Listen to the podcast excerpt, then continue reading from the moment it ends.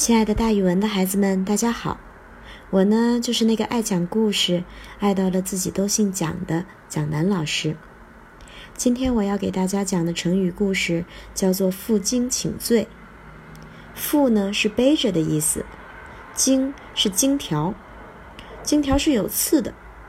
背着荆条向对方请罪认错，表示非常真诚地向人认错赔罪。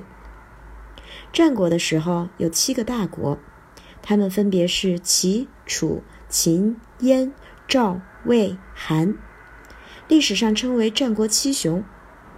在这七个国家当中，秦国最强大。秦国常常欺辱赵国。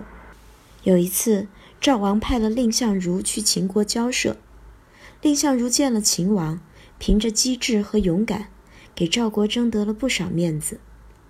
秦王见赵国有这样的人才，就不敢再小看赵国了。赵王看蔺相如这么能干，就封他为上卿。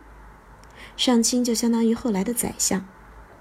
赵王这么看重蔺相如，可气坏了赵国的大将军廉颇。他想：我为赵国拼命打仗，功劳难道不如蔺相如吗？蔺相如光凭一张嘴，有什么了不起的本领？地位比我还高。他越想越不服气，就怒气冲冲地说：“我要碰着蔺相如，要当面给他点难堪，让他看看他能把我怎么样。”廉颇的这些话传到了蔺相如耳朵里，蔺相如立刻吩咐他手下的人，叫他们以后碰到廉颇手下的人，千万要让着点儿，不要和他们争吵。他坐着马车出门，只要听说廉颇打前面来了，就叫马车夫把车子赶进小巷里。让廉颇的车，等廉颇过去了，他自己再走。廉颇手下的人看见上卿这么让着自己的主人，更加得意忘形了。见了蔺相如手下的人，就嘲笑他们。蔺相如手下的人受不了这个气啊，就跟蔺相如说：“您的地位比廉将军高，他骂您，您反而躲着他，让着他，他越发不把您放在眼里了。这么下去，我们可受不了。”蔺相如心平气和地问他们：“廉将军跟秦王相比，哪一个更厉害呢？”大伙说：“那当然是秦王厉害啦。”蔺相如说：“对呀，我见了秦王都不怕，难道我怕廉将军？要知道，秦国现在不敢来打赵国，就是因为国内文官武将一条心。我们两人好比两只老虎，两只老虎要是打起架来，不免有一只要受伤，甚至死掉。”这就给秦国造成了进攻赵国的好机会。你们想想，国家的事儿要紧，还是私人的面子要紧呀？蔺相如手下的人听了这一番话，非常感动。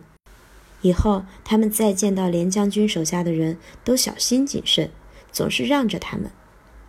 蔺相如的这番话后来传到了廉颇的耳朵里，廉颇惭愧极了，他脱掉一只袖子，露着肩膀，背了一根金条。